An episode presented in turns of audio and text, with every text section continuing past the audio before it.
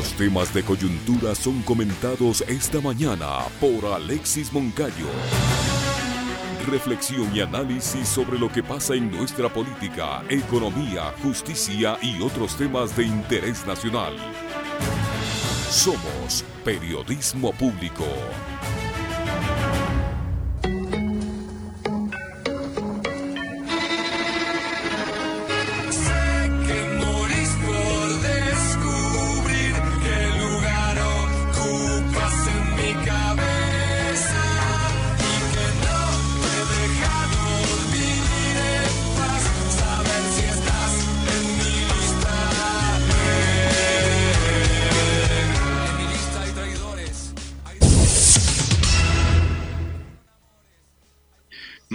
20 de diciembre y así van pasando los segundos, los minutos, las horas, los días y las semanas.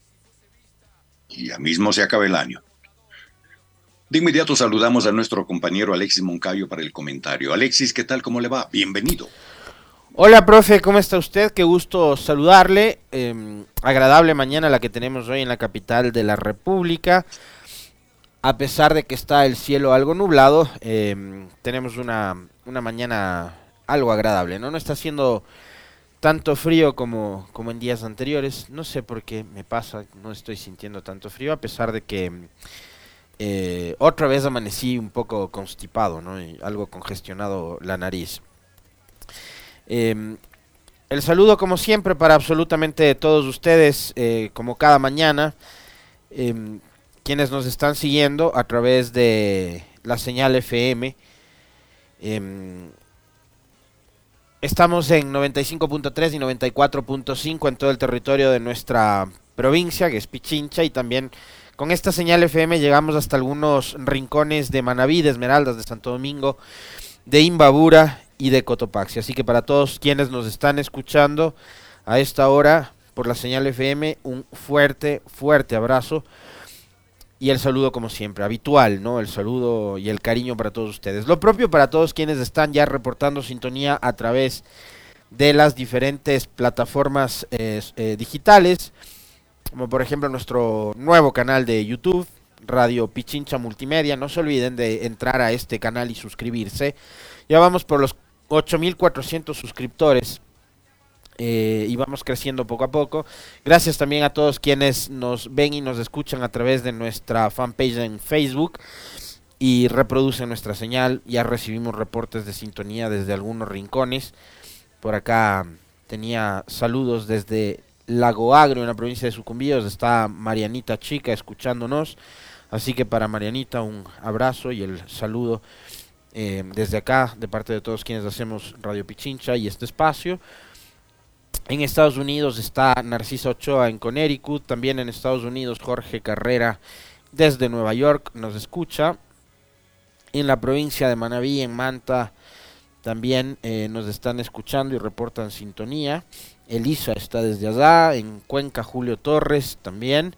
Riobamba eh, Fabiola Villarroel, desde la troncal, José Germán Guerrero también nos envía saludos y nos eh, alerta de que hoy sí tenemos buen audio. Ahora sí estamos con todo 100%, ¿no? Claro, vino la Meli y se solucionó todo el problema del audio. Vean ustedes, la Meli hace milagros. Ayer ni el Carlos, ni el, este, ni el Esteban, ni el Alexis, a quien ya le acusaron de ser parte del sabotaje, me decían, ¿usted qué hace ahí sentado, muy cómodo, hablando y no soluciona nada? Entonces ya está arreglado el audio, en buena hora nos pueden escuchar. Em, gracias por esa enorme sintonía que tenemos cada mañana. ¿no? Ya vamos creciendo poco a poco también. Eh, y recuperando todo ese caudal de audiencia que teníamos hasta hace un par de meses atrás, ¿no? A ver, por acá amanecemos también con, con novedades desde la provincia de Cotopaxi. Gracias, coronel Tamayo, usted siempre tan gentil, tan generoso en eh, expresarnos el saludo y estar pendiente siempre de nuestras transmisiones. A ver, les decía que amanecimos con novedades porque según el Instituto Geofísico, desde las 4 y 56 de la mañana se observa una columna de emisión de gases y ceniza en el volcán Cotopaxi. De hecho, hay algunas, algunas publicaciones de amigos como Cristian Rivera que dan cuenta de que hay olor incluso a azufre y lluvia de ceniza en el Valle de los Chillos. Así que igual si es que alguien que nos está escuchando por esta zona, acá en, Quito, en Rumiñahui, y nos pueden ir reportando también eh, sobre la caída de ceniza, les agradecemos mucho. ¿no? Yo estaba revisando, habían compartido en algún chat una publicación de un video de Cristian Rivera donde se ve un auto que está cubierto, cubierto de ceniza por la actividad que ha registrado a esta hora de la mañana el volcán Cotopaxi. Y ahí no está de más sobre todo en estas zonas eh, aledañas eh, al, volcán y hacia donde estaría este cubriendo la la nube que avanza ¿no? de, ceniza. Algunas recomendaciones que nos hace el propio instituto eh, geofísico de la escuela politécnica. Qué hacer en casos de caída de ceniza Recordar que la ceniza puede resultar peligrosa para la salud, puede irritar la piel y sobre todo causar problemas respiratorios. Los niños y personas adultas mayores son especialmente sensibles.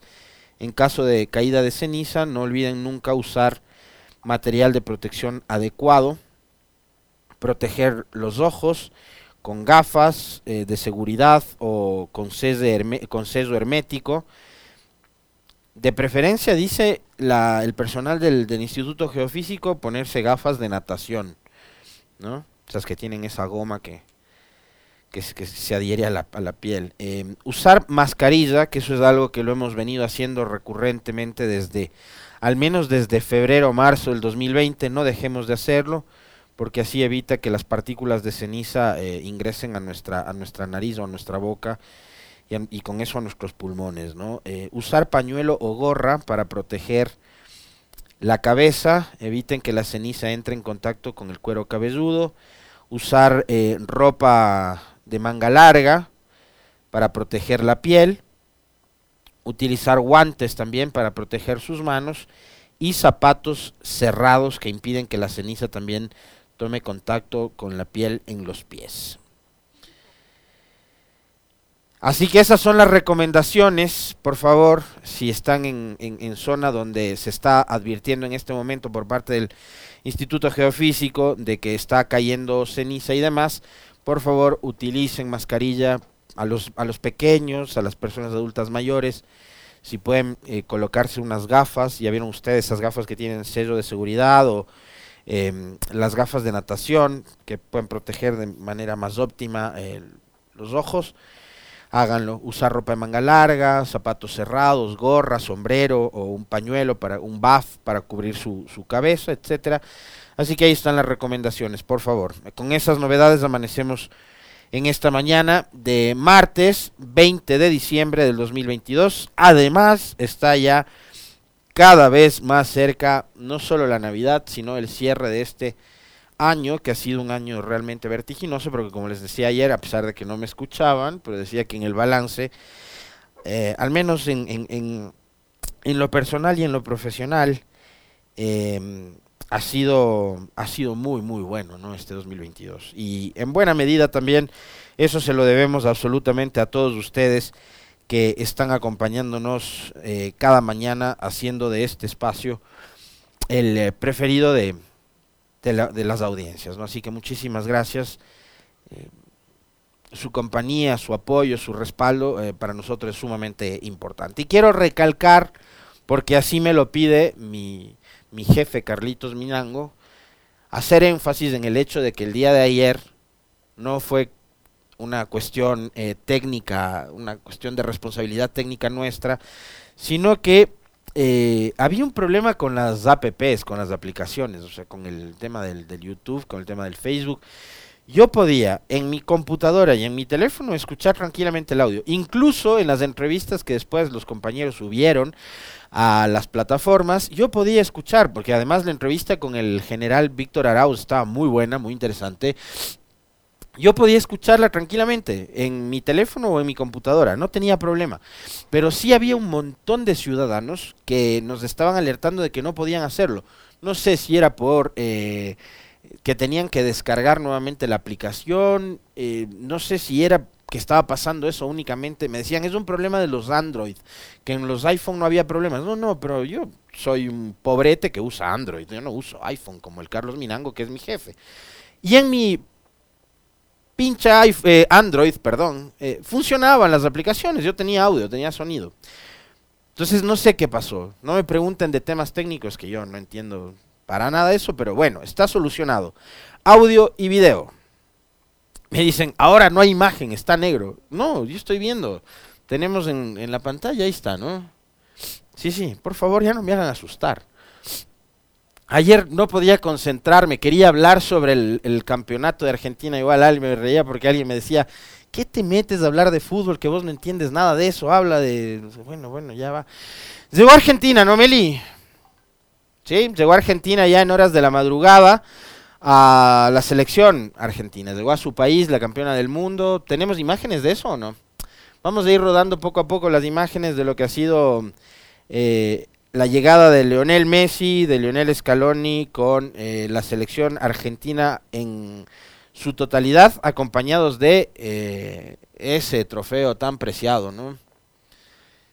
La Copa del Mundo, ahí está Lionel Messi descendiendo de la aeronave de bandera argentina, que fue en la que llegaron desde Qatar hasta su, su país, ¿no?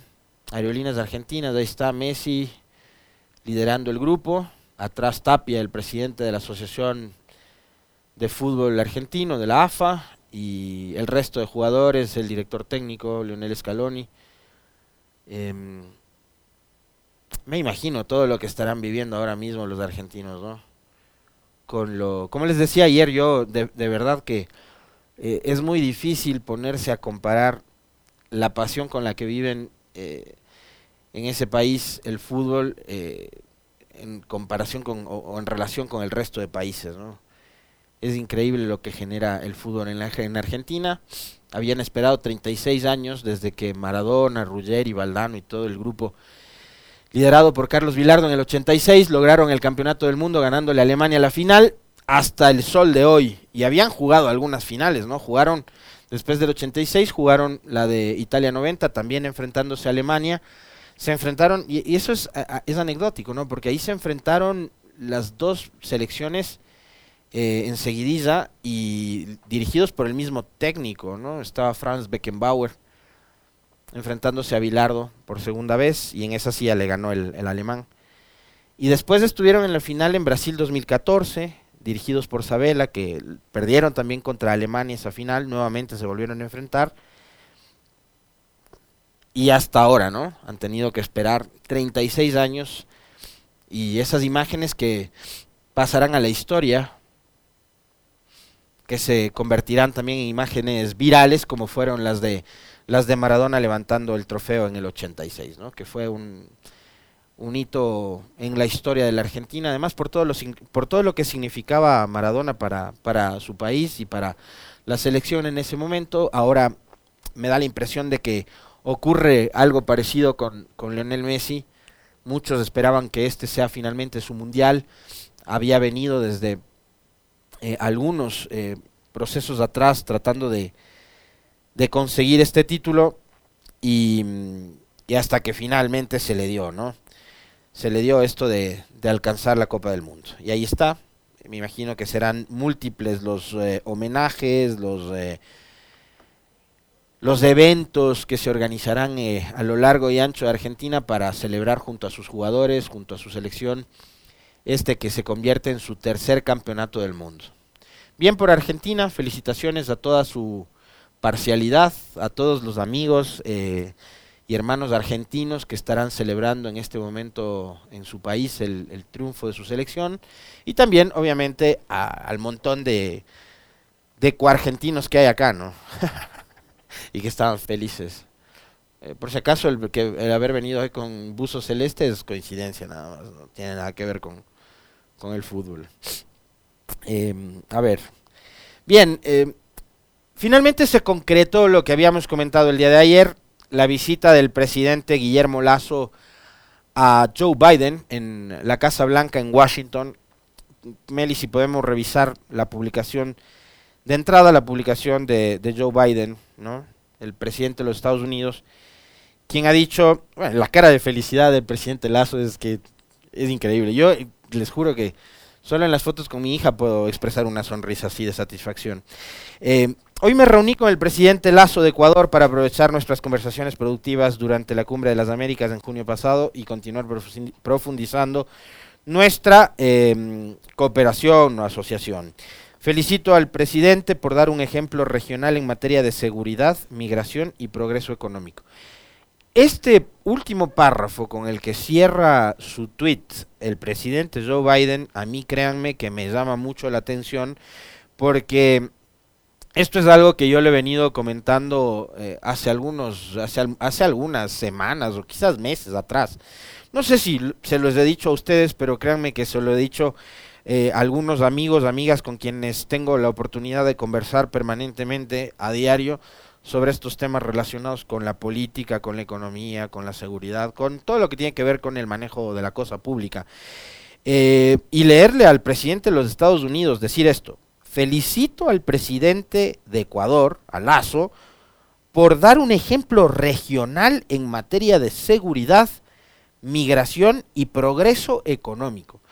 Cuando yo, le cuando yo le leo o le escucho al presidente de los Estados Unidos hacer una afirmación como esta, Créanme, y repito, les voy a repetir a ustedes, les voy a decir a ustedes lo que suelo decir siempre en conversaciones cuando estoy con amigos o amigas. Eh, llego a creer y a pensar que el idiota o el, o el loco o el estúpido es uno. Porque estamos hablando de realidades totalmente diferentes. Si no, explíquenme ustedes, díganme ustedes, ayúdenme a entender ustedes cuál es el progreso que ha conseguido el Ecuador y cuáles son los logros del presidente Lazo y de su gobierno en materia de seguridad justamente en el año más violento de nuestra historia. Ya superamos las 3.000 muertes violentas en 2022. Algunos de los tantísimos eh, invitados que hemos tenido que son eh, especialistas en el manejo y en el estudio de la, de la seguridad, nos decían que probablemente vamos a cerrar, y todavía faltan, todavía faltan 11 días para cerrar el 2022, podemos lograrlo para superar las 4.000 muertes violentas en este año. Entonces, ¿cuáles son los logros del, del gobierno de Lazo en materia de seguridad como para que sea un ejemplo, según las palabras del presidente de los Estados Unidos, regional en materia de seguridad? en este último año. Le escuchábamos hace algunos días atrás a Jacques Ramírez en este espacio, lo voy a recordar siempre, a la entrevista con Jacques por el número que nos dio. 100.000 ecuatorianos han salido de nuestras fronteras desesperados buscando días mejores. Algunos desesperados por buscar ingresos, eh, migrar para salir del país para poder conseguir trabajo, para enviar remesas a su familia. Otros han decidido irse con todo y familia porque tienen miedo de vivir en el país. Porque tienen miedo de que les maten. ¿Y qué ha hecho el presidente y su gobierno por los migrantes? ¿O no se acuerdan ustedes la entrevista que tuvimos hace algunos días atrás en este espacio con Margarita Guerrero, una asambleísta representante de los migrantes por Europa, en donde nos decía que no hay atención ni siquiera para los compatriotas en las oficinas consulares, diplomáticas en, en otros países, en donde el gobierno simplemente les ha cerrado las puertas a los compatriotas. Entonces, ¿cuáles son los logros? En el ámbito de la seguridad, de la migración. Ayer estuvo con nosotros Geraldine Guerra que nos dijo que el gobierno en cuanto a materia de seguridad en relación a las mujeres, por ejemplo, ha sido un gobierno de oídos sordos, ha sido un gobierno que permanentemente se ha negado a conversar y hablar con las mujeres sobre todas las problemáticas que ellas tienen que atravesar. Incluso en cuanto tiene que ver con la propia defensa de sus derechos.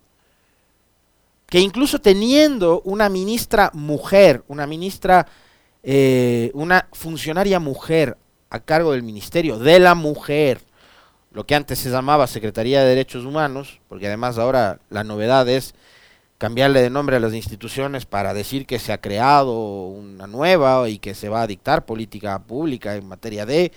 Eh, lo que se ha hecho es simplemente maquillar el nombre de una institución o cambiarlo. Pero bueno, es una mujer la que está a cargo de este nuevo Ministerio de la Mujer. Y que es una mujer la que se niega a conversar y hablar con las mujeres y sentarse a hablar con las mujeres para eh, escuchar, para coordinar, para cooperar para acordar. Entonces, ¿cuáles son los logros del presidente Lazo y de su gobierno en todas estas materias que ha citado el presidente Biden? Habla de progreso económico el presidente Biden. Si hubiese progreso económico, como lo afirma él, no tendríamos la cantidad de compatriotas o de ciudadanos ecuatorianos que están ahora mismo tratando de salir del país. Si la cosa aquí estaría tan bien, y como lo dice el señor Biden, em, no habría razones para abandonar un país seguro, un país em, próspero. Pero sin embargo hay muchos ecuatorianos que deciden irse, que quieren irse, que se van. Y esto me llama mucho la atención porque porque lo dicen muy tranquilos, ¿no? y porque el presidente Lazo en esta foto en particular y en esta visita en particular con el señor Biden em, luce muy tranquilo, luce casi satisfecho, luce feliz. La reacción del presidente tras su visita a Biden Gracias, presidente Joe Biden, por su recibimiento. Por cierto, quienes se preguntan por qué la cuenta de, Biden es arroba POTUS, es porque esas eh, iniciales significan President of the United States, ¿no? Eso es POTUS. Entonces POTUS fue Obama, POTUS fue eh, Trump y ahora POTUS es Biden. Gracias, presidente Joe Biden arroba POTUS por su recibimiento. Fue un encuentro muy productivo. Coincidimos en fortalecer la cooperación para la estrategia de seguridad del Ecuador y reafirmamos nuestro interés en un acuerdo comercial para unir aún más a ambas naciones. Conversamos además sobre medio ambiente, la importancia de trabajar en políticas migratorias que respeten los derechos humanos y la democracia. Estados Unidos seguirá siendo un socio estratégico de Ecuador para generar desarrollo y oportunidades en nuestra nación. Y bueno, ahí están las típicas fotos de, las, de las delegaciones. Eh, me llama mucho la atención que en una, la única mujer es la traductora, ¿no? No hay más mujeres, ni siquiera la embajadora Baki. Todos son hombres, de lado y lado. Y la única mujer es la traductora. Bueno, Vean, como para no reafirmar a ratos esas taras que podemos tener, de además de creer que todo el que es de izquierda o de centroizquierda o el que tiene alguna inclinación por el progresismo y demás, eh, yo créanme que admiro profundamente lo desarrollada que es la sociedad eh, estadounidense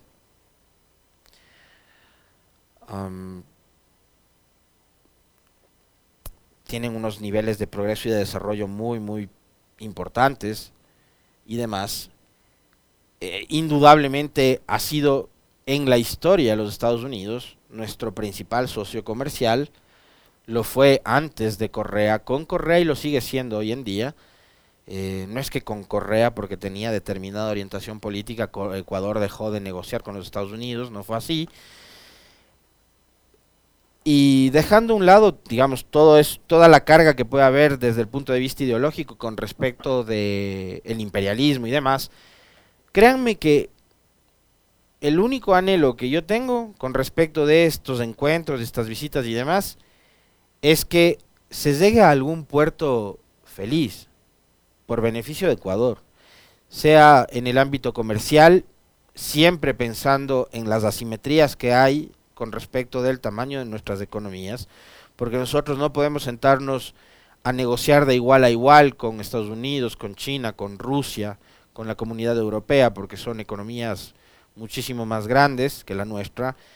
Eh, primero, para llegar a ese tipo de acuerdos comerciales, habrá que el gobierno poner por delante los intereses nacionales Ojalá, aunque dudo mucho que así sea, eh, porque entiendo y veo que no les interesa mucho eh, cuidar y defender al Ecuador puertas adentro. Ya vemos que los temas de soberanía, como el que hablábamos ayer, por ejemplo, sobre el rol del embajador en Ecuador, que viene y nos dice que nosotros tenemos narcogenerales en la policía y que tenemos narcojueces en la justicia, y si lo dice así nomás, pero acá no hay autoridades nacionales que le piden explicaciones, ni les llaman a consultas al embajador ni nada, y pueden decir lo que sea, entonces ya entendemos que lo de la soberanía no les importa un pepino. Pero por lo menos defiendan, defiendan a los, a los, em, a los empresarios ecuatorianos, defiendan a los emprendedores ecuatorianos, defiendan al agricultor nacional, defiendan al productor nacional, pongan por delante los intereses del país, en el tema comercial. Si es que dice que ya han firmado o han adelantado algo para, para empezar a tramitar un acuerdo comercial, ojalá sea poniendo por delante los intereses nacionales y no únicamente ir a entregarnos de cuerpo entero. ¿no? Y lo otro, créanme, a mí no me importa si es con la ayuda de los Estados Unidos, si es con la ayuda de Rusia, si es con la ayuda de China o si es con la ayuda de los extraterrestres, pero alguien tiene que ayudarle a este gobierno ineficiente en el tema de la seguridad. Ya les digo, a mí no me importa si son extraterrestres, si son marcianos, si vienen de Júpiter, de Saturno, o vienen de los Estados Unidos, de la China, de Rusia, donde sea. Pero alguien tiene que asesorar y tiene que ayudarle al Ecuador para tratar de solucionar el problema este de la inseguridad. Porque en manos de los que estamos ahorita, créanme, nosotros, esperanzas, cero esperanzas porque han dado muestras además y porque ha sido público de que aparentemente hasta no les importa. ¿no? Estamos teniendo nuevamente problemas con, con la transmisión. Está como, está como congelada ahí la transmisión. Eh, así que eso, yo créanme que de estas, eh, de estas visitas eh, oficiales, ¿no? que ya no sé, ha perdido la, la, la cuenta de cuántas veces el presidente ha salido del país y cuántas veces se ha reunido con delegados, representantes del gobierno de los Estados Unidos. Bueno, hoy lo ha hecho con Biden. Eh, yo he perdido la cuenta de aquello, pero ojalá lleguen a, un, un puerto, ¿no? Ojalá se concrete algo. Ojalá estas reuniones y estas visitas que eh, son muy pomposas, que están mucho para la foto, eh, ya irá una, una foto más al álbum del presidente Lazo, ya visitó anteriormente a un presidente de los Estados Unidos, ¿no? ¿Se acuerdan cuando, cuando Lucio Gutiérrez visitó a George W. Bush eh, durante su gobierno? Em, Lucio Gutiérrez, perdón, Lucio Gutiérrez tenía en su gabinete o en su equipo de asesores, de ministros, qué sé yo, al señor Lazo. Y Lazo ya estuvo de visita en Casablanca cuando fueron donde George Bush. Hoy vuelve nuevamente en condición de presidente eh, en ambas ocasiones, eh, digamos, eh, en la primera se suscribió un, un, acuerdo con los Estados Unidos, el presidente Gutiérrez en aquella época, y, con, hubo una carta de intención con el FMI y demás. El presidente Gutiérrez se declaró el mejor aliado de los Estados Unidos en la lucha contra el narcotráfico y no sé qué, y bueno, todo lindo, pero no pasó mayor cosa, ¿no? No se solucionaron los problemas del país. Y hoy vuelven nuevamente a, a este tipo de visitas. Yo les repito, tengo muy pocas, poquísimas esperanzas de que esto ayude a solucionar los grandísimos problemas que tiene el país, pero si en algo sirve, ojalá y sea lo más pronto posible y sea de manera eficiente. Pero ya esto además tiene que ver con eh, la ejecución de políticas, la decisión del gobierno de ponerse a trabajar en beneficio de la mayoría de ecuatorianos y de tener un plan estratégico de seguridad, más allá de los acuerdos que pueda tener, insisto, con quien sea. Acá hay una fuerza pública, hay una policía, hay un ejército y demás, hay una fuerza de seguridad que está a disposición del presidente de la República, de nadie más, porque nadie más manda por encima de la fuerza pública, ni asamblea, ni cortes, ni fiscales, ni procuradores ni ninguna otra institución pública está por encima de la, de la policía y del, ejército, sino únicamente el presidente de la República y su gobierno. Y es una decisión suya, presidente, la de dar seguridad a los ecuatorianos, ¿no? Como para también bajarle un poco la mostaza a ese discurso mediante el cual tratan de endosarle la responsabilidad de lo que hoy vive el país por la inseguridad a, por ejemplo, funciones del Estado como la Asamblea, que no es la mejor asamblea de la historia de este país, no, no es la mejor asamblea pero tampoco ellos son los responsables de lo que ocurre hoy, o los únicos responsables de lo que ocurre hoy con la inseguridad que está en manos del presidente Lazo y de su gobierno. Quiere mejorar la seguridad, busque, asesórese con personas que sepan sobre la materia, presidente. Ese sería un gran punto de partida para que usted arranque con pie derecho el, usted sí con pie derecho el próximo año, el 2023. Un fuerte abrazo, profe. Nos volvemos a encontrar nuevamente mañana con usted. De acuerdo, Alexis. Hasta mañana, un buen día. 7.37 minutos, Wilson Robalino se despide. Buen día, buena suerte y por favor, cuídese mucho. Antes de, permítanme enviar un saludo. Me dicen, estamos escuchándote. Si está a tu alcance, claro que está a mi alcance, lo voy a hacer, querido amigo. Enviar un fuerte abrazo a la familia Huachamín Mazabanda en el condado, acá en el norte de Quito, fieles oyentes de este espacio y de este servidor. Así que mi abrazo para ustedes, familia Guachamín Mazabanda, que siempre están en, en sintonía de Radio Pichincha y de este espacio. Bueno, eh, les cuento, en segundos nada más van a estar con nosotros la doctora Livia Rivas. Ustedes la conocen, a la doctora, eh, es abogada, especialista en Derecho Parlamentario, fue secretaria eh, general de la Asamblea Nacional y le vamos a preguntar a la doctora Rivas si cabe o no la posibilidad de que 85 asambleístas sean destituidos por desacato a la sentencia de un juez constitucional. Más adelante también estará con nosotros Pedro Donoso, él es consultor político, director ejecutivo de la firma ICARE. Le preguntaremos eh, sobre cómo cierra el año el gobierno, la asamblea, eh, y hablaremos sobre la coyuntura política y cuáles son las perspectivas también en el 2023, año electoral, donde vamos a elegir autoridades seccionales y vamos a una consulta. Y finalmente estará con nosotros Cristian Quito, vocero de la Asociación Ecuatoriana de Jueces. Le vamos a preguntar cómo han recibido los, profesionales del derecho que están vinculados al servicio judicial eh, estas últimas declaraciones de Michael Fitzpatrick, embajador de los Estados Unidos, que dice que acá no solo hay narcogenerales, sino también narcojueces. 7.39, un brevísimo corte y volvemos de inmediato.